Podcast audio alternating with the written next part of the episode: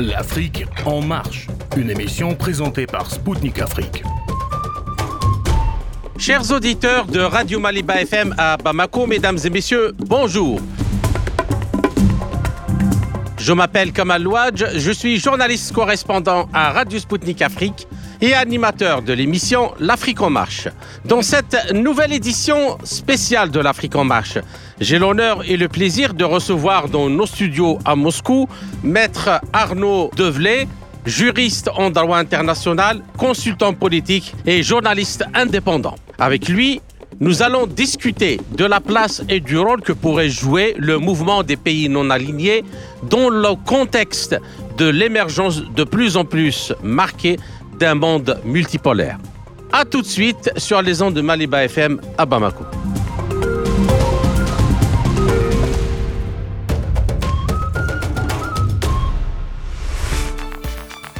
Depuis le démembrement de l'Union soviétique en 1991 et la fin de la guerre froide entre l'Est et l'Ouest, le mouvement des pays non alignés avait pratiquement disparu de la scène internationale, bien qu'il ait continué à subsister hors de l'attention générale.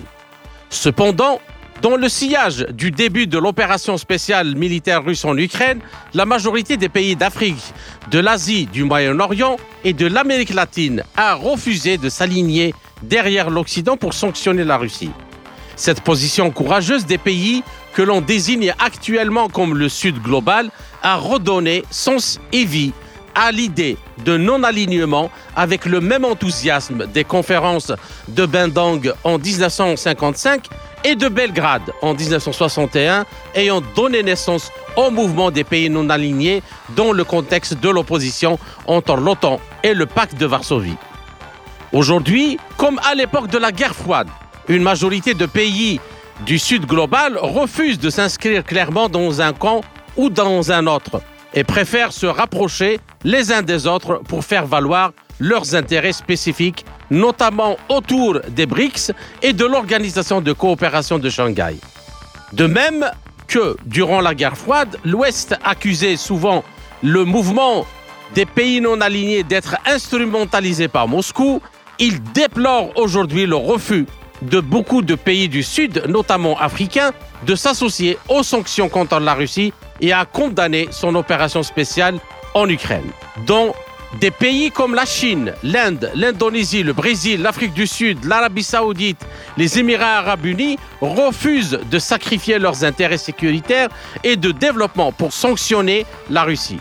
Plus important encore, ils pensent que leur pouvoir de négociation dans la nouvelle guerre froide leur permettra d'obtenir de l'Occident des accords plus intéressants en matière de commerce, de technologie et d'armement. Ces pays représenteront les trois quarts de la population mondiale et 60% de l'économie mondiale d'ici 2030. Ils aspirent à une domination régionale et pensent qu'une position non alignée sert mieux leurs intérêts. Quel est l'objectif de leur politique de non-alignement? Premièrement, alimenter leur croissance future en obtenant de nouvelles technologies. Deuxièmement, consolider leur sécurité par le transfert de matériel militaire avancé. Puis renforcer, troisièmement, leur pouvoir de négociation dans le cadre d'accords commerciaux avec une Europe dépendante des exportations et les États-Unis à la recherche d'alliés géoéconomiques dans un bloc anti-Chine et anti-Russie.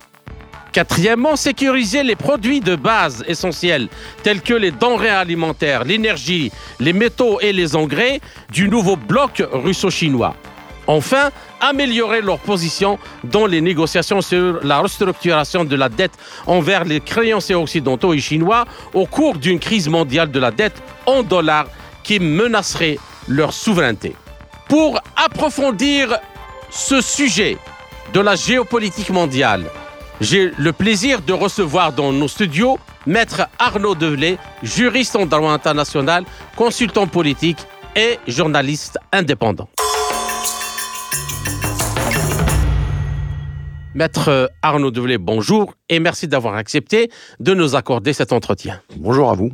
Bien, alors, euh, la première question sur cette question, ce retour de l'idée de non-alignement dans le contexte géopolitique mondial, j'aimerais bien vous citer quelque chose euh, qui est très symbolique parce qu'elle émane des deux pays les premiers fondateurs de justement de ce mouvement-là dans les années 50 et 60.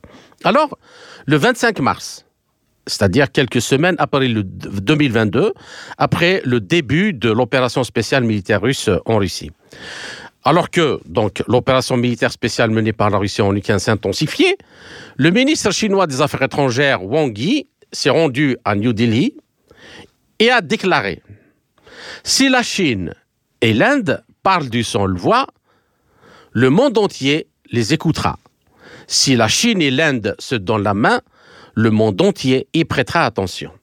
Bien. Alors ma question, qu'en pensez-vous d'abord de cette déclaration? Et puis, la Chine et l'Inde, jadis moteurs du non-alignement, bien qu'ils aient beaucoup de, divergences, ils avaient déjà beaucoup de divergences, peuvent-ils, avec la Russie, redonner son sévi au mouvement de non-alignement? Alors, c'est une question euh, très très large. Je pense qu'il convient d'abord de commencer par le début et de rappeler à nos auditeurs ce que c'était que le mouvement des non-alignés. Donc il faut comprendre que le mouvement dit des non-alignés, euh, comme vous l'avez mentionné dans votre introduction, en fait ça commence par euh, une euh, rencontre entre trois dirigeants historiques du XXe siècle, certains diront des géants, qui étaient Nehru, Nasser et le troisième Tito. Tito. Voilà. Donc ça c'était en 1956 en fait, un an après Bandung. Ah. Voilà. Et euh, à l'époque, il était donc question, euh, dans un contexte de décolonisation, et alors même que la guerre froide euh, commençait à s'intensifier, de poser les bases d'un groupement, on va dire, de pays qui souhaitaient privilégier le développement, l'éducation, et on y reviendra, euh, et euh, la, non-appartenance idéologique à l'un ou l'autre des camps, alors en présence dans un contexte bipolaire. Euh, vous l'avez mentionné, l'organisation devient vraiment effective en 1961, donc la conférence de Belgrade. elle compte à l'époque 23 membres et elle n'a cessé de croître depuis pour atteindre aujourd'hui 120 membres. Mmh. Euh, plus deux organisations, euh, euh, on va dire intergouvernementales, hein. et certains pays comme, comme la Chine qui sont en statut d'observateur, ainsi que le Brésil, je crois. mais donc, à partir de là, la question se pose de savoir si on peut prendre ce qui s'est fait à l'époque, euh, avec des dirigeants comme Soukarno, enfin, des, mhm. quand même. Euh, et transplanter, si je puis dire, cette, euh, ce moment dans le temps à l'époque contemporaine. J'argue personnellement que ce n'est pas forcément le cas. Pour la raison très simple, c'est que aujourd'hui déjà, ce qui définissait le monde bipolaire de l'époque n'existe plus. L'idéologie marxiste-léniniste même si il reste quelques îlots ici et là, euh, a plus ou moins été relégué euh, dans les proverbiales euh, poubelles de l'histoire. Et aujourd'hui, le réalisme qui caractérisait les élites otanesques a été remplacé, au contraire, par une espèce de messianisme néoconservateur, qui certains diraient représente un peu l'acmé de l'impérialisme qui était l'un des, l'un des, l'une des, l'un des principes contre lesquels le mouvement des non-alignés avait été initialement créé. Mhm. Euh, mais euh, dans un contexte maintenant où ça fait déjà 60, 70 ans que les indépendances ont été réalisées, et que, euh, à la lumière de certains événements, notamment euh, dans les années euh, fin des années 70, euh, avec l'Égypte par exemple qui signait ce, cette paix séparée avec Israël. On a, il y a eu des, des grosses frictions au sein de, du mouvement des non-alignés. Euh, on a vu aussi que certains, on reproche à certains pays en fait d'être plutôt pro-soviétiques ou plutôt socialistes. Ouais. Euh, C'était une des, des questions d'ailleurs lors de la conférence à Cuba. Euh, et euh, dans ce contexte-là, si on doit vraiment faire le bilan euh, d'un bénéfice net et d'un résultat net qui a été accompli euh, à partir du mouvement des non-alignés, c'est la remise en cause du consensus euh, économique, en fait de la dette, hein, à travers la Ouais. Banque mondiale, Et puis la promotion de l'idée d'un nouveau d'un nouvel euh, ordre mondial euh, économique. économique mondial. C'est ça. Voilà. Avec ça, l'assemblée, avec la conférence des Nations Unies du 74. de 74, Tout à fait. d'avril de 74. Voilà, qui a ensuite été plus ou moins reprise par le groupe euh, 77, Mhm. hein, avec plus ou moins divers degrés de succès, mais enfin voilà, c'est quand même euh, essentiellement ce qui reste de Mhm. cette première mouture du mouvement des Mhm. non-alignés. Après, effectivement, euh, bon, euh, ce qui a toujours été un problème dans, dans le cadre de, cette, de ce, grou- ce, ce groupement de pays, c'est la nature de ces, de, de ces engagements et les critères qui caractérisaient l'admission eu égard à ces engagements. Euh, si on prend par exemple les engagements qui portaient sur, à l'époque, euh, la non-appartenance à un bloc ou l'autre, euh, que ce soit au niveau multilatéral ou bilatéral, on s'est aperçu qu'il y a des pays, par exemple comme l'Indonésie, qui avaient des accords bilatéraux avec le Royaume-Uni et ça les empêchait pas, membres de l'OTAN, Ouais. ça n'a pas empêché de joindre le mouvement des non-alignés. Oui. Euh, Et avec les États-Unis par la suite. Exactement. Donc, euh, on- il n'y avait pas vraiment, y a- dans, un, dans un contexte où euh, euh, ces, ces critères d'admission étaient eux-mêmes Mhm. assez flous et pas forcément appliqués de manière euh, rigoureuse. Mais, mais Arnaud Develay, ça, je souscris à ce que vous, venez de dire, bien sûr, en particulier sur le plan idéologique, c'est-à-dire que Mm. euh, le, le Bah, clivage n'existe plus.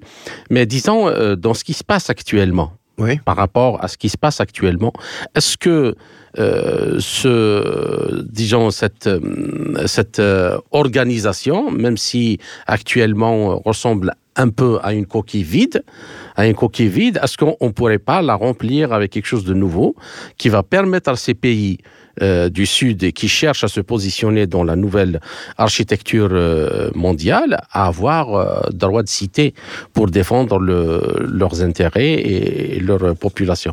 Donc à ce, à, ce titre, j'aimerais quand même, parce que par rapport à ce que ce qu'ont dit le- les ministres chinois et indiens lors de cette conférence de presse, que je trouve très importante.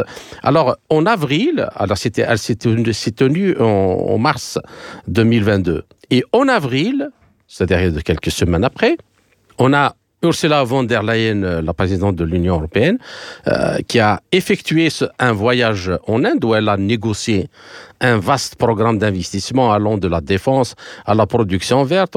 On met lors d'une tournée de trois jours en Allemagne, au Danemark et en France, le Premier ministre indien Narendra Modi a obtenu des concessions que les responsables politiques indiens euh, souhaitaient euh, depuis plus de deux décennies. Sept chefs d'État européens ont accepté des investissements dans le domaine du climat, des transferts de technologie, des contrats d'armement, donnant ainsi, la substance nécessaire à l'établissement euh, d'un partenariat stratégique Union européenne-Inde, jusque-là relativement peu développé. Alors, ce cas-là qui est concret, qui est concret, alors comment on, on peut-on l'analyser euh, et comment peut-on aussi analyser ce comportement des dirigeants occidentaux à l'égard de l'Inde qui a refusé de, de condamner la Russie dans ce cas? Et puis, est-ce la preuve que l'idée de non-alignement est devenue très porteuse euh, en termes de négociation au moins de négociation des intérêts euh, actuellement. Chaque pays euh, a une politique étrangère multivectorielle. Et euh, vous citiez l'exemple de l'Inde qui s'est rapprochée de l'Union européenne alors que ça faisait 20 ans qu'elle frappait à la porte. Euh, N'oubliez pas que récemment, Henry Kissinger nous a quittés. Henry Kissinger avait bâti l'un des piliers de, sa, de la politique étrangère sous euh, son administration. Euh, visait à faire en sorte que jamais l'Union soviétique et la Chine ne, se rapprochent. Mhm. Or, le tour de force des néoconservateurs, c'est d'avoir réussi à braquer les deux pays de telle sorte que, sans parler d'alliance, il y a quand même un partenariat stratégique entre les deux pays euh, qui fait que les États-Unis maintenant se retrouvent plus ou moins, euh, on va dire, mis de côté. Euh, en tout cas, montrés du doigt comme étant un élément perturbateur dans le désir de ces pays au départ de faire du business avec tout le monde, d'avoir des relations apaisées avec tout le monde. Mhm. Mais euh, leur bellicisme, euh, je parlais du néoconservatisme qui prévaut à Washington maintenant, euh, c'est quelque chose que vous n'auriez jamais vu à l'époque de Kissinger, où on était quand même en présence de gens qui avaient une certaine hauteur d'esprit sur les, les, faits géopolitiques. Et donc, partant de là, effectivement, bah, a, je pense qu'il il a été intégré finalement parmi les soi-disant élites à, à, Bruxelles et Washington.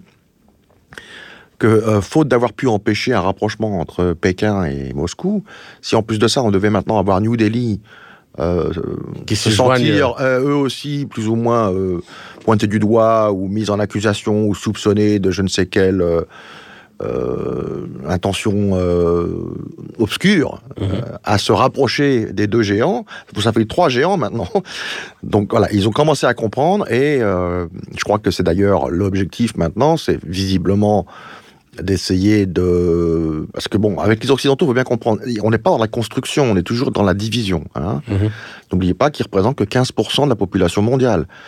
Que les G7, euh, c'est à peine euh, maintenant un tiers du PIB mondial. Ouais, ouais. Hein. Donc, ils sont sur la défensive et, euh, si je puis dire, euh, la, la, seule porte, la stratégie qu'il qu leur reste, c'est d'essayer de retarder le, le déclassement et pour ce faire, c'est effectivement d'essayer de, de, privilégier certains partenariats bilatéraux avec l'un ou plusieurs des, des, trois, des gros trois, euh, de façon à créer des, euh, voilà, des, des, frictions entre ces, entre ces, ces géants. Mmh. frictions qui permettraient, enfin, dont on peut le, le, mmh. le présumer, tirerait avantage l'Union européenne et ou les États-Unis. Plutôt les États-Unis, puisque l'Union européenne est on l'a vu dans le cadre de l'affaire ukrainienne, plus ou moins à la remorque de Washington, et politiquement ne compte pas.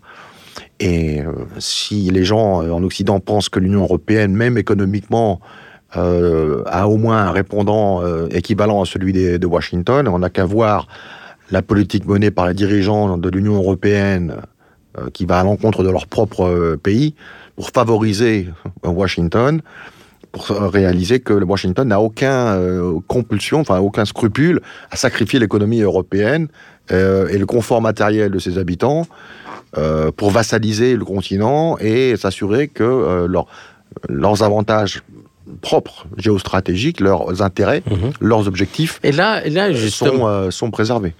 Là, justement, vous me donnez la perche pour la suite. À Berlin, à Berlin, alors, quand le Premier ministre Modi est, arrivé, le chancelier Olaf Scholz a annoncé un partenariat de 10 milliards d'euros pour euh, aider euh, l'Inde à atteindre ses objectifs euh, soi-disant climatiques à l'horizon 2030 et à réaliser des transferts de technologies de pointe. C'est ça qui, je pense, intéresse le plus l'Inde. À Copenhague, les pays nordiques ont signé des accords sur l'énergie éolienne et solaire ainsi que des investissements dans le transport maritime et, les villes vertes. À Paris, Emmanuel Macron, chose qui est très importante, a signé un accord visant à investir dans l'hydrogène verte et a donné un coup de pouce aux accords franco-indiens euh, dans le domaine de l'aéronautique et de la construction navale, tandis que EDF a accéléré un partenariat euh, qui était un peu euh, en suspens depuis longtemps pour la construction de six réacteurs EPR en Inde. Et ces accords font suite à l'important accord d'investissement de 42 milliards de dollars conclu entre l'Inde et le Japon pour des véhicules électriques, hydrogène, l'ammoniac et, je ne sais quoi. Bien. Alors, le calendrier de ces importantes concessions est-il euh, un hasard ou une grande habilité de maudit qui négocie euh, astucieusement un ordre euh, mondial émergent dans lequel euh, le divorce entre la Chine, la Russie d'un côté et l'Occident de l'autre offre une opportunité pour conclure de nouveaux accords et l'instaurer instaurer de nouveaux équilibres. Et ça peut quand même inspirer pas mal de pays qui, se trouvaient avant sur la touche à agir d'eux-mêmes. Euh, oui, certainement euh, que c'est le cas et que certains pays seront tentés de tirer avantage de ce qu'on commence déjà à appeler une deuxième guerre froide. Euh, maintenant, ce qu'il faut garder à l'esprit, c'est que dans un contexte qui voit les élites occidentales, ceux de la gouvernance mondiale en tout cas, prendre en compte le fait qu'ils seront à la tête d'un bloc occidentaliste qui sera euh, économiquement, euh, on va dire, pas en mesure de garder la cadence avec les géants émergents et les économies telles que la Chine, qui est quand même, certains disent la deuxième au monde, je pense que c'est la première au monde en ce moment, l'atelier du monde, hein.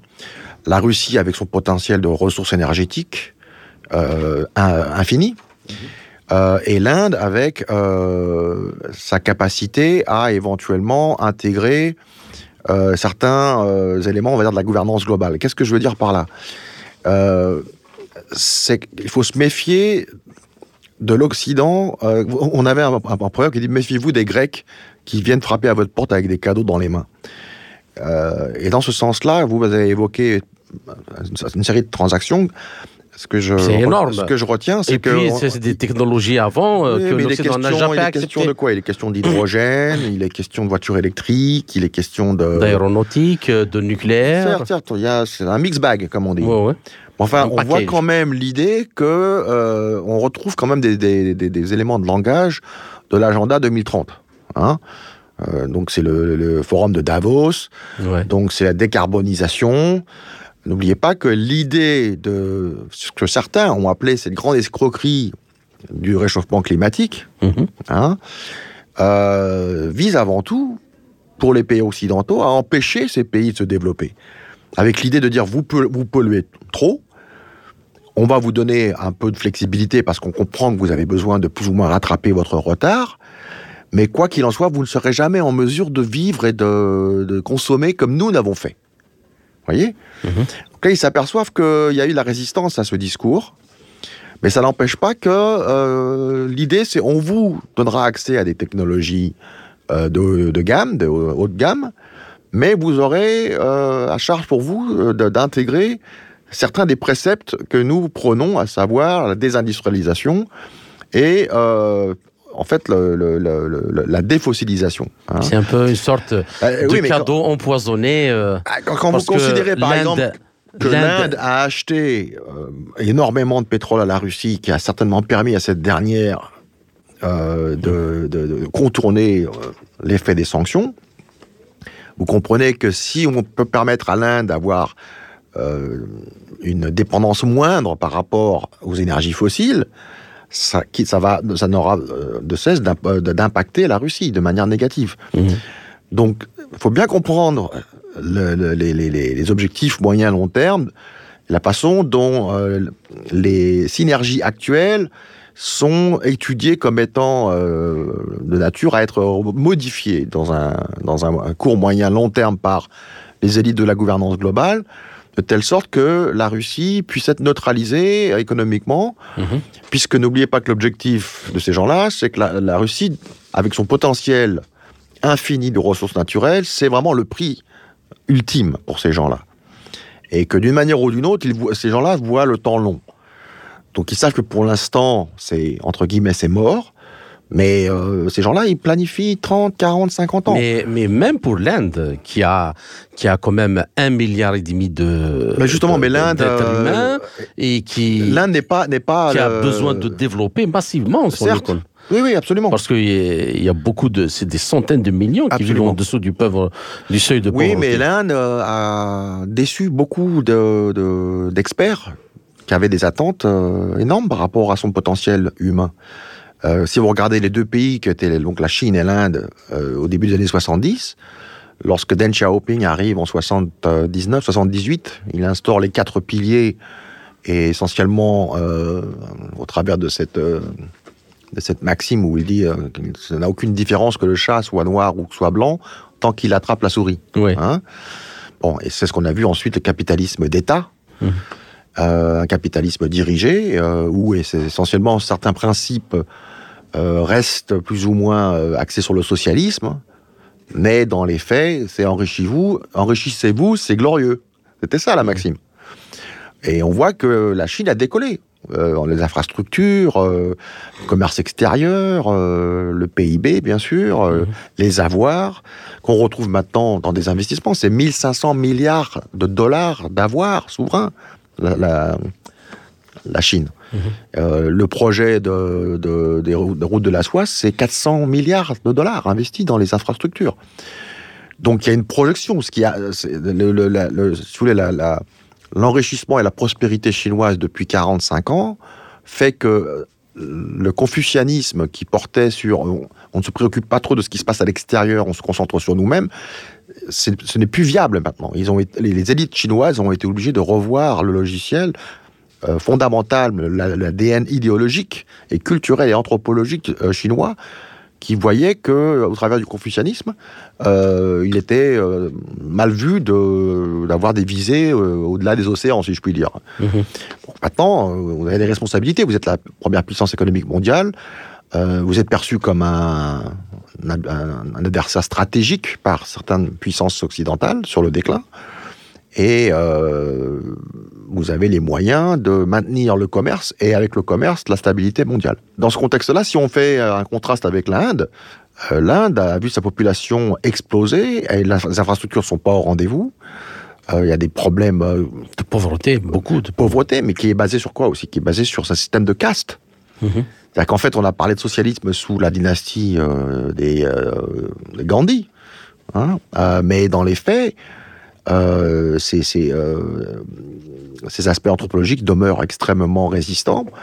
Et à part la caste des brahmanes, il n'y a pas beaucoup de gens qui, bénéficient, en tout cas qui ont bénéficié de la, mondialisation euh, depuis 30 ans. Alors, mais, dans la situation actuelle, avant qu'on termine la première partie de notre entretien, si l'on joint le Brésil de Lula, je ne parle pas de Bolsonaro, euh, de Lula da Silva, l'Afrique du Sud, la Russie, l'Indonésie, l'Iran et l'Arabie Saoudite, peut-on dire que les pays du Sud, euh, notamment africains, ont un espace énorme, énorme euh, où ils pourraient valoriser dans les négociations, à l'image de ce que fait l'Inde et la Chine, avec les différents blocs, leurs ressources humaines et naturelles.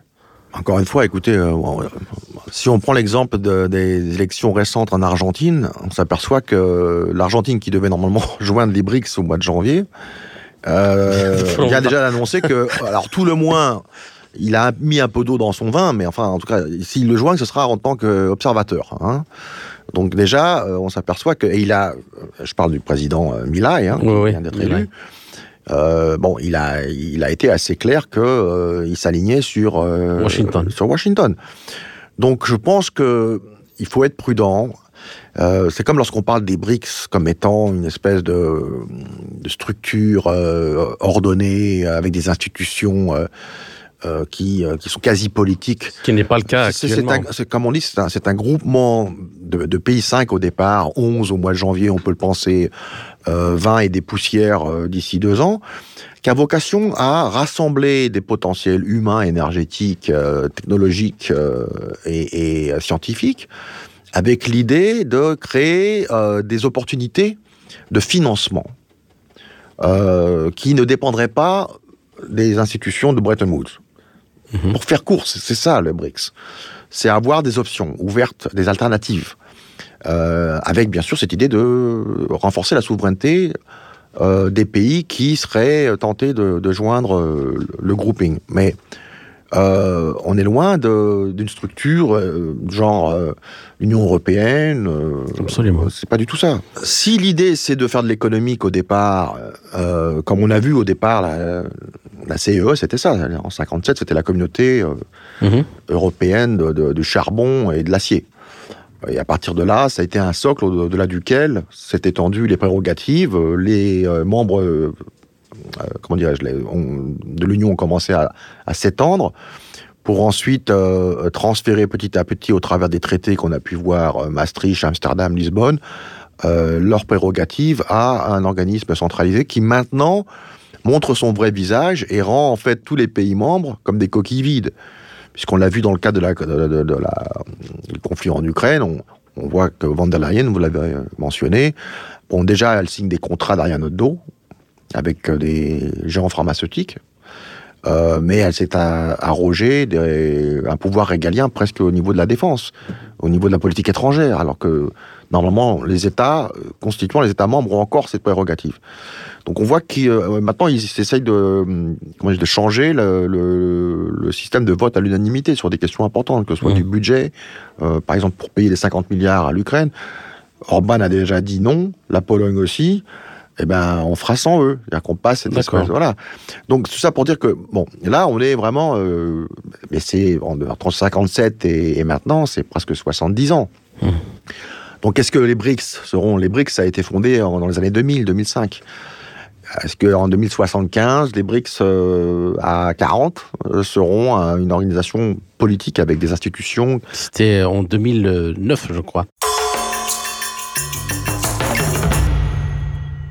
Ainsi s'achève la première partie de notre entretien. Chers auditeurs, je vous retrouve en compagnie de mon invité, maître Arnaud Develay, pour la seconde partie de notre émission après une courte pause musicale.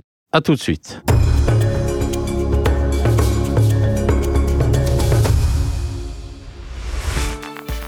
Chers auditeurs, vous êtes toujours à l'écoute de Radio Maliba FM à Bamako. Je suis Kamal Louadj, animateur de l'émission L'Afrique en marche de Radio Spoutnik Afrique.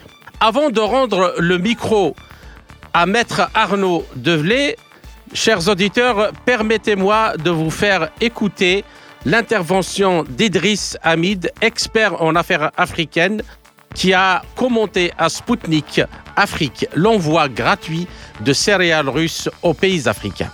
En effet, le premier navire russe chargé de céréales est arrivé en Somalie. Une cargaison de 25 000 tonnes a été remise aux autorités de ce pays. Dans les prochains jours, le navire devrait également livrer la même cargaison au Burkina Faso. D'autres navires chargés de céréales à destination du Mali, de la RCA, de l'Érythrée et du Zimbabwe partiront avant la fin de l'année. Pour rappel, suite à la suspension de l'accord céréalier en juillet dernier, Vladimir Poutine avait promis lors du dernier sommet Russie-Afrique d'envoyer à titre gratuit des céréales aux pays africains les plus pauvres dans les prochains mois. Le monde traverse une grave crise économique causée par les événements en Ukraine. Il y a donc des problèmes d'approvisionnement en blé et de sécurité alimentaire. Certains pays occidentaux, dont les États-Unis font naturellement partie, profitent de la situation difficile d'autres États pour contrôler les marchés mondiaux et l'économie mondiale dans son ensemble. Autrefois, l'URSS entretenait des relations étroites avec divers pays du monde, en particulier avec l'Afrique. La Russie, à son tour, dans la continuité de cette tradition, est devenue un partenaire stratégique important et indispensable pour de nombreux États africains, y compris le peuple somalien, qui a reçu une aide financière de la part du président russe, Vladimir Poutine. Quant au rôle de la Russie dans l'intégration des pays africains, il est extrêmement important dans ce processus. Il est urgent de mettre fin à l'hégémonie américaine et à l'ordre mondial unipolaire. L'Afrique en a assez d'être contrôlée de l'extérieur, et c'est Moscou qui peut apporter la prospérité au continent africain. C'était Idriss Hamid, expert en affaires africaines. Il a commenté pour Spoutnik Afrique l'envoi gratuit de céréales russes aux pays africains. Chers auditeurs, vous êtes toujours à l'écoute de Radio Maliba FM à Bamako. Je suis Kamal Louadj, animateur de l'émission L'Afrique en marche de Radio Spoutnik Afrique. Arnaud Develay, je vous salue à nouveau et merci pour votre patience pour cette seconde partie de notre émission. Merci à vous. Bien. Alors, euh, la première question, euh, j'aimerais bien maintenant qu'on aille un peu, euh, un peu, disons, dans la profondeur des choses. Il y a, euh, y a quand même euh, ce, changement de, paradigme, euh, bien qu'il il n'est pas vraiment très établi, mais la dynamique, en tout cas, elle est enclenchée. On, nous ne pouvons pas dire que depuis l'opération spéciale russe, les choses continuent dans ce monde à évoluer comme elles ont déjà évolué avant. Et euh, on voit des manifestations musclées du pouvoir des non-alignés, si l'on peut qualifier comme ça. Non-alignés constituent une force euh, de contrepoids aux sanctions américaines. Par exemple, les États-Unis ont tiré parti de leur place au cœur du système financier euh, mondial pour influencer les ventes mondiales d'armes, euh, par exemple, en menaçant tout client euh, des armes russes de recourir à, la guerre économique. Euh, donc, on a vu les menaces contre l'Indonésie, puis les menaces quand l'Indonésie avait décidé d'acheter des Sukhoi 35, et puis elle a été obligée de, les abandonner. Les, menaces contre l'Inde, quand l'Inde a acheté des, des, S-400 antiaériens russes, et ainsi de suite. Alors, étant donné ce dictat financier, parce que là, on arrive au cœur du problème. Euh, on peut bien parler de euh, non alignement euh, ou de changement de paradigme, mais disons les choses comme elles sont, beaucoup de pays, pour ne pas dire la majorité, sont encore tenus par le, dictat du dollar et, personne n'arrive encore à s'en défaire complètement. Alors, étant donné ce dictat financier américain, la dédollarisation, à votre vie, reste-t-elle la meilleure façon euh, de changer de paradigme dans les relations internationales? Est-ce que ce n'est pas ça vraiment le, cœur du problème dans toutes les alliances qui peuvent se tisser qui se sont tissés ou qui peuvent se tisser dans, dans le futur? Si, ce cœur-là n'est pas renversé ou qu'il n'y a pas une, autre façon de, de, mener les choses, est-ce qu'on peut vraiment, comme les Américains ont sanctionné la Russie, ils ont menacé l'Inde, ils ont menacé, menacent les Chinois, ils menacent tout le monde avec euh, leur monnaie. Oui, bah encore une fois, euh, je citerai, euh, c'est De Gaulle qui parlait du privilège exorbitant du dollar à l'époque, et euh, Kissinger qui disait mais c'est votre c'est votre problème, c'est notre avantage, c'est notre monnaie, c'est votre, problème. Donc effectivement, c'est ça a toujours été euh, l'arme principale euh, des États-Unis dans leur façon de d'asseoir leur hégémonie dans les relations internationales. et cela tout en ayant découplé le dollar en 71, pour ensuite créer cette espèce de d'étalon euh, pétrole-dollar euh, avec des accords de Quincy euh, plus, si je puis dire, mhm. qui voyait le prix du crude être indexé automatiquement sur le dollar. Mais ça, c'est en train de changer maintenant. petit à petit, déjà, il faut comprendre que le régime de sanctions qui a été imposé à la Fédération de Russie pas juste à partir de l'opération militaire spéciale, mais depuis 2014. est le plus compréhensif dans l'histoire du monde en temps de paix, puisqu'officiellement l'OTAN ou, et ou les États-Unis, de manière plus spécifique, n'ont jamais déclaré la guerre à la Russie, mais de facto, on est dans un état de guerre, puisque des sanctions économiques de cette amplitude euh, et de cette, euh, de cette, enfin, de cette intensité constituent en droit international des actes, un acte de guerre. N'oubliez pas que le Japon euh, a fini par répondre militairement parce qu'il était lui-même étouffé, de telle sorte que voilà. Donc, euh, faut garder ça à l'esprit. Mais la Russie, euh, de par ses ressources, euh, comment dirais-je, parce qu'on parle toujours du PIB, euh, il y avait une, sous-estimation de l'économie russe. Rappelez-vous mmh. les déclarations de Bruno Le Maire qui disait que voilà, ça allait s'effondrer comme un château de cartes. John McCain qui disait que ce pays n'était en fait qu'une station-service masquerading as a state, comme on dit, hein, comme qui, mmh. apparaît comme un État. Euh, et tout le monde, euh, tous ces, gentlemen se sont cassés les dents sur leurs euh, sur leur, leurs préjugés. Pourquoi? Parce que la Russie, c'est un potentiel industriel, de ressources naturelles qui lui permet, dans les faits, d'avoir un pouvoir d'achat important et de pouvoir générer des, revenus euh, la, Russie n'a aucune dette, par exemple. Mhm. Euh, je crois que si elle, s'endette pour euh, des infrastructures en interne, c'est à hauteur de 17%, ce qui est quasiment nul. Donc c'est une économie saine, avec des, secteurs stratégiques protégés par un pouvoir fort, et qui permet donc d'avoir une économie comme on voyait en France à l'époque de Général de Gaulle une espèce de mix euh, entre, euh, entre le capitalisme à papa, euh, d'entreprise, et un dirigisme d'État qui permet d'avoir une, orientation globale qui soit cohérente avec le développement du pays. maintenant, vous avez mentionné les sanctions. Alors, les sanctions, comme dirait l'autre, trop de sanctions tuent les sanctions. Puisque ce qu'on a pu voir au travers de la capacité de la Fédération de Russie à, complètement retourner les sanctions contre ceux qui les avaient émises, ah c'est un peu un bras de fer, c'est une espèce qu'on appelle un Mexican standoff. Hein. On mhm. avait trois personnes qui, l'une braque l'autre et braque l'autre. C'est le premier qui, qui, qui cligne, qui perd, quoi.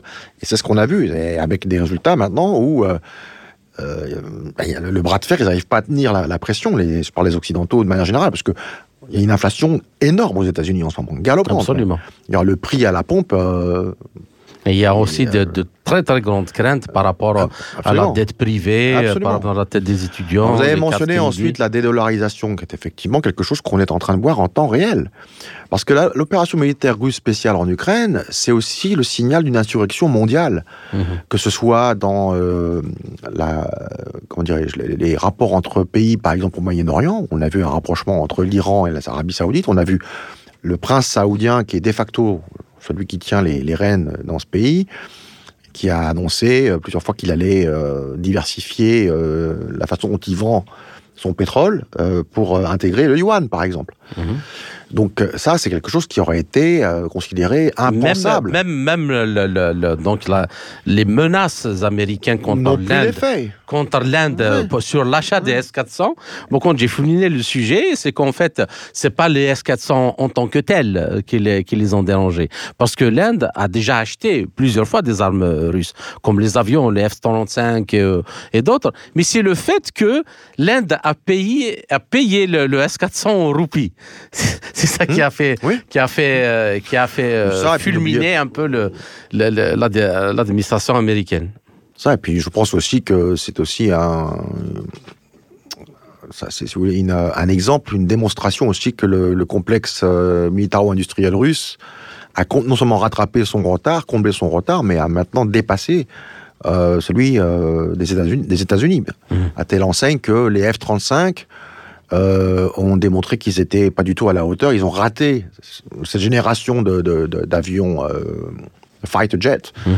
euh, faut comprendre, c'est 25 ans pour produire un fighter jet. Cet avion est une tombe volante. il, il, dépend tellement des, des, des avionics électroniques, ah l'avionique, que dès qu'il y a un problème, c'est tout le système qui qui, qui s'éteint et l'avion tombe comme une comme une pierre. Mhm. On a vu ça plusieurs fois déjà. Donc, euh, mais bon, parce que, et c'est une des raisons aussi qui explique pourquoi les États-Unis ont essayé de maintenant baisser les masques, si je puis dire, vis-à-vis de l'Europe, en utilisant les derniers ennemis dans l'Union européenne, comme la Pologne, ce que Rumsfeld appelait la Nouvelle Europe, mhm. et vend, ils vendent leur, leur cargaison à ces pays-là, et ces pays-là payent leur cargaison avec l'argent que leur donne Bruxelles, qui est en fait l'argent des contribuables européens, plutôt que de développer l'industrie aérospatiale européenne. Donc on voit bien que tout ça n'a toujours été qu'une arnaque au niveau européen, cette euh, indépendance politique, militaire, technologique, c'est que du flanc en fait. Mmh. Mais pour revenir à ce que vous disiez, effectivement, euh, mais la, la, la, Turquie aussi, la Turquie a acquis des S-400, et pourtant, euh, bon, étant membre de l'OTAN, euh, les S-400 sont pas compatibles avec les systèmes otanesques. Mhm. Donc on voit que petit à petit, de plus en plus de gens maintenant, on va dire, c'est les indigènes quittent la réserve. Hein mhm. C'est ça qui est en train de se voir. Et c'est contaminant, et c'est comme un feu de forêt qui se répand partout. Maintenant, on voit que en Afrique de l'Ouest, on l'a vu depuis maintenant 2-3 ans, euh, que ce soit au Mali, au Burkina Faso, euh, euh, en Guinée, ça menace, mais dans d'autres pays comme le Tchad, la République de Centrafrique, enfin oui, il y a maintenant un désir de s'émanciper de ce qu'on a appelé une forme de néocolonialisme, mhm. hein, avec comme disait, l'avait très bien expliqué ce grand théoricien qui était mort très, très jeune, malheureusement, à 36 ans, son nom me reviendra. Mhm.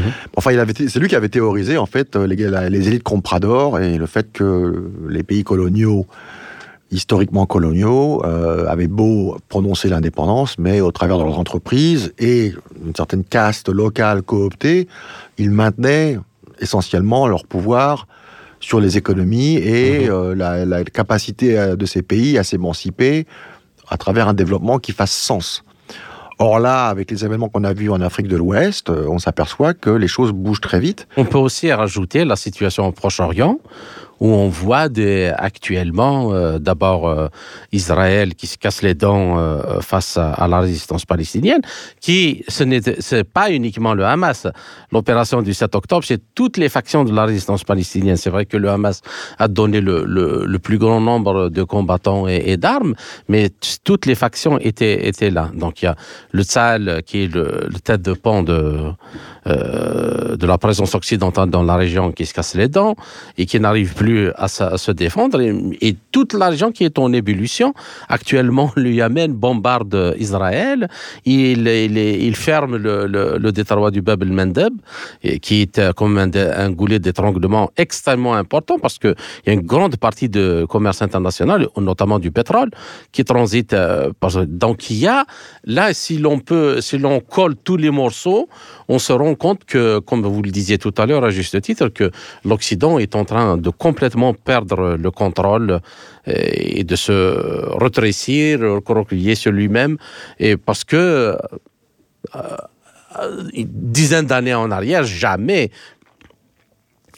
le Yémen va bombarder avec des missiles euh, balistiques et donc euh, on se rend compte que finalement plus personne n'a peur de ce, que, je pense c'est surtout c'est que et encore une fois on en revient au thème de l'émission hein, qui, était bon le mouvement non aligné comme réponse au colonialisme et toute forme d'impérialisme. Est-ce que cet épisode enfin cette situation que vous évoquez à, à Gaza euh, on est en présence d'un régime qui, est, euh, qui a été couvé pendant des décennies, soutenu, armé, financé, protégé à l'ONU par euh, les démocraties soi-disant occidentales, dont on s'aperçoit que vis-à-vis de leur propre peuple, elles sont plus vraiment démocratiques non plus. Et dans ce contexte-là, on voit que la Russie multiplie les relations, parle à tout le monde, est ouverte au dialogue sans avoir à imposer des dictats ou des dogmes ou des idéologies, euh, euh, comme on a pu le voir avec euh, l'Occident LGBT vis-à-vis de certains pays d'Afrique, où ça ne passe pas. Et comme je disais un peu plus tôt par rapport à l'Inde, il faut se méfier, hein, encore une fois, parce que il y a toujours une enveloppe idéologique dans tout ce qui a trait à des transactions qui au départ apparaissent comme purement économiques. Hein. C'est ça l'Occident. Et l'Occident, ben, euh, plutôt que de mettre de l'eau dans son vin et peut-être de, fermer un peu son caquet, de baisser un peu le volume. Euh, non, on, dirait en fait qu'ils en rajoutent. Alors est-ce que c'est lié à la classe, cette génération de dirigeants actuels qui n'a aucune, euh, aucune hauteur d'esprit sur la chose géopolitique et sont plutôt en fait des, des, des, perroquets idéologiques hein, qui répètent des mantras? C'est peut-être un début d'explication, mais toujours est-il que l'effet direct, net, sur euh, la perception que les gens, de manière générale, peuvent avoir sur euh, le contraste entre ces deux approches, euh, c'est saisissant. C'est que, voilà, on se méfie toujours des Occidentaux et on préfère faire du business avec, avec la Russie, avec la Chine, parce que, voilà, c'est du business. Et, et quoi que certains pourront dire, c'est du gagnant-gagnant. Et, si euh, on doit passer par des euh, méthodes alternatives pour euh, effectivement commencer à, je parle des pays d'Afrique là en l'occurrence, mhm, mhm. bénéficier de nos ressources naturelles, les vendre au prix du marché plutôt que au prix de Bolloré, et ce faisant financer les moyens pour nous ensuite de développer nos infrastructures et de rendre notre pays attractif pour l'investissement et euh, de développer surtout l'éducation, parce que c'est mhm. ça, hein. on parlait de... Ça, ça, rejoint le... Je fais un peu le, retour de la boucle. C'est que c'était un des, des, objectifs avoués de, du mouvement des non-alignés, c'était l'éducation. Or, on s'aperçoit que l'éducation a été délaissée considérablement dans ces pays. Et pourquoi on a des mouvements de migration énormes? Certes, parce que les pays occidentaux, pour des raisons euh, géopolitiques, déstabilisent, voire détruisent certains pays euh, créant des flots de réfugiés énormes, mais aussi parce que dans d'autres pays, euh, les ressources ne sont pas redirigées dans le développement interne de ces pays, et donc pour des raisons euh, de survie, mhm. hein, certains sont amenés à quitter le pays et envoyer de l'argent à la famille. C'est comme ça que ça marche. Alors, on peut prendre le, les pays en développement donc, qui, qui, pourraient utiliser les conditions géoéconomiques fluctuantes actuelles de cette décennie pour s'inspirer des modèles de croissance mis au point au, siècle dernier, notamment la politique industrielle et le capitalisme d'État chinois. Oui, c'est ça, on le voit en Afrique avec, avec le, voilà. le, mouvement de, de, libération, enfin de, le panafricanisme est en train voilà. Les pays africains, dans ce point de vue, ont besoin euh, de mettre sur pied, qui ont besoin de mettre sur pied des politiques axées sur la production d'électricité, dont même d'origine nucléaire. Sans à se faire euh, vendre le LGBTisme. Tout voilà. À fait. Et la construction de routes, de ports, d'écoles, d'universités, d'hôpitaux, de créer les conditions d'un décollage industriel et agricole. L'idée de non-alignement euh, peut vraiment c'est ça l'alignement aujourd'hui. C'est voilà. pas c'est pas c'est pas le capitalisme euh, consumérisme américain versus le social. C'est ça. C'est la gouvernance globale davosienne avec les normes ESG d'un côté et effectivement un capitalisme l'économie industriel avec les valeurs traditionnelles qui vont avec euh, où euh, la souveraineté est au cœur du sujet. Absolument. Et, et, dans ce point, et de ce point de vue, euh, on peut aussi penser que la, banque, bien que ce n'est pas encore assez grand et assez, assez établi comme, comme banque de développement, mais la banque de développement des BRICS peut jouer un rôle important dans ce sens. Il y a quand même un contexte, un contexte qui est très important, et c'est en fait la situation économique des pays occidentaux. On a le montant de la dette américaine, euh, souvent euh, donc euh, la dette fédérale, hein, hein, hein, qui est de environ de 34 000 milliards de dollars, alors que la dette totale, il est allé à peu près de de 104 000 milliards de dollars. Ça sont les, les dettes sur les engagements financiers, parce qu'avec ça, on arrive presque à 200 000 milliards de dollars. Et dans cette dette-là uniquement globale fait à peu près 40, 400% euh, du PIB américain et 97% du PIB mondial. Donc, dans cette euh, situation, il est clair que l'Occident, les États-Unis, en tout cas, et tout l'Occident qui lui est euh, affilié, euh, inféodé, moi je dirais. Inféodé, n'a pas les moyens de, hein, de continuer à, à, imposer son dictat. Et je crois que dans le contexte de la débâcle en Ukraine et au Proche-Orient, euh, comme auparavant en Afghanistan, en Irak et en Syrie, euh, un changement de paradigme quand même dans le monde se profile, même si ce n'est pas facile, même si il est clair que l'Occident va continuer à se battre pour, pour maintenir, euh, au, au, moins ralentir le, le changement, mais peut-on dire que le changement est inéluctable? Et qui peut profiter à beaucoup de pays. je pense que le euh, changement a déjà eu lieu. Je pense que l'Occident, aujourd'hui, tel qu'on a pu le connaître, euh, ne serait-ce que si on remonte à il y a une vingtaine d'années, hein, avec euh, à l'époque de la guerre en Irak, c'est le jour et la nuit, complètement. On a des économies dévastées, rongées par l'inflation, le chômage de masse, un délitement sociétal et anthropologique dans tous ces pays. une montée de l'hyperviolence, des troubles psychiatriques à grande échelle, euh, c'est la, la, chute finale, pas la lutte finale, c'est la chute finale. Maintenant, ce qu'il faut comprendre, c'est que certains de ces processus que je viens plus ou moins d'évoquer succinctement ont été favorisés, promus par des élites, euh, encore une fois, transnationales, euh, globalistes, issues de, la gouvernance globale, voilà, pour mieux ensuite se présenter comme le remède à ces crises. Donc l'endettement massif, bah forcément, quand votre créditeur vient vous voir et que vous avez plus de quoi euh, remboursé, mais il va se servir en nature. Et c'est ça qu'on appelle ensuite la quatrième révolution industrielle, c'est-à-dire que vous êtes le produit. C'est très, clair. Donc, les technologies de miniaturisation euh, permettent maintenant euh, d'investir le corps humain. Vous allez devenir la propriété de. vous êtes en fait rattaché au travers de ces 15, des villes 15 minutes, des villes vertes, reconnaissance faciale. Euh, vous allez euh, votre votre votre vie médicale sera complètement assujettie à ce que l'autorité centrale dira.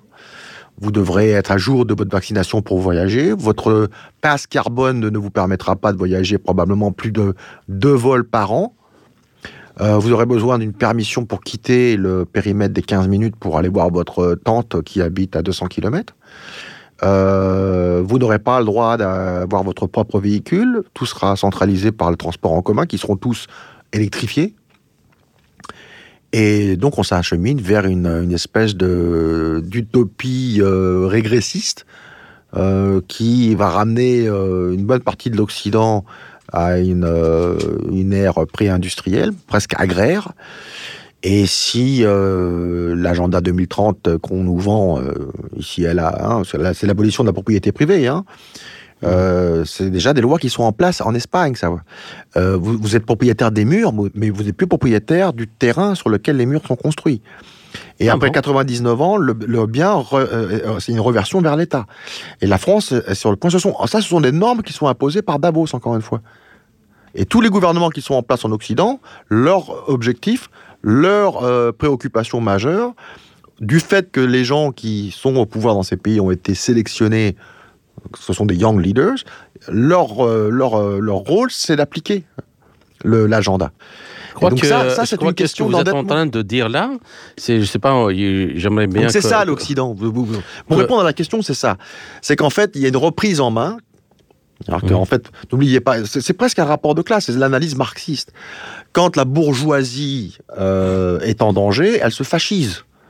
Et donc le fascisme digital est la, est la réponse à l'endettement massif des anciens États euh, occidentaux. Euh, lors, lors, du dernier sommet de, euh, pas la dernière rencontre du club de Valdaï, de discussion de Valdaï, Poutine a tenu un discours, le président russe, il, il, a dit un truc qui, qui a beaucoup attiré mon attention et j'aimerais bien que vous terminiez sur, sur ça. Il avait dit que, enfin, dans le sens que ce qui dérange l'Occident et ce qui, ce qui euh, les mène dans cette direction de, euh, de, de, guerre contre la Russie, c'est pas parce que la Russie est une, juste une puissance internationale et, qui veut sa place légitime et qui lui revient légitimement comme euh, n'importe quel, mais c'est parce que avant tout c'est un espace civilisationnel. Hmm. Parce que la Russie est un espace civilisationnel. C'est-à-dire qu'il y a des valeurs, il y a, des, il y a une la, histoire. La Russie est, actuellement, en tout cas, euh, le récipiendaire de tout ce qui a fait l'Europe, euh, la civilisation européenne, bien comprise, euh, jusque dans ses fondements spirituels. Mhm. Et forcément, dans le narratif que la gouvernance globale davosienne essaye d'imposer aux peuples occidentaux, euh, cette alternative euh, qui existe et qui, euh, en tout cas, jusqu'à preuve du contraire, grâce à Internet, les gens peuvent voir ce qui se passe.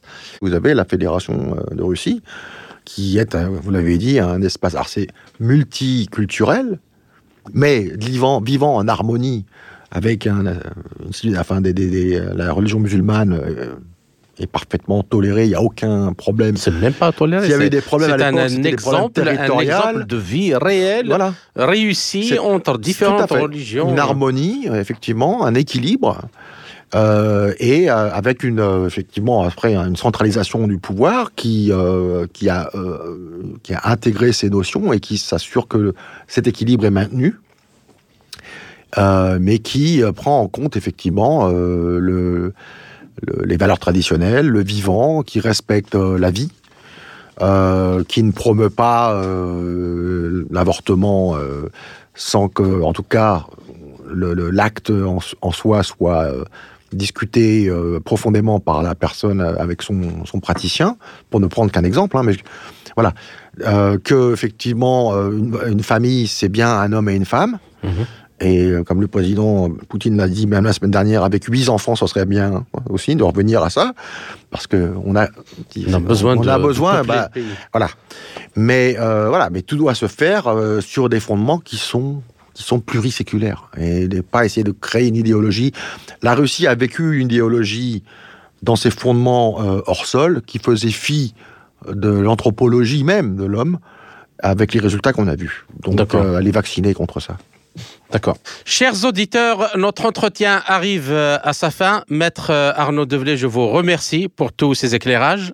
J'espère euh, que nous avons réussi à poser cette euh, problématique dans ses multiples facettes et euh, se frayer un peu des voies de réflexion dans, dans ce sens, dans le contexte actuel. J'espère vous retrouver dans les quelques semaines à venir dans un autre entretien pour traiter d'un autre sujet. Merci encore une fois. À très bientôt. Merci à vous. C'était Maître Arnaud Develay, juriste en droit international, consultant politique et journaliste indépendant. Ainsi s'achève cette édition de notre émission L'Afrique en marche proposée par Radio Sputnik Afrique en partenariat avec Radio Maliba FM à Bamako. Je suis Kamal Louadj, merci de nous avoir suivis. Tout en espérant avoir été à la hauteur de vos attentes, chers amis, je vous retrouverai très bientôt pour une autre émission. D'ici là, portez-vous bien.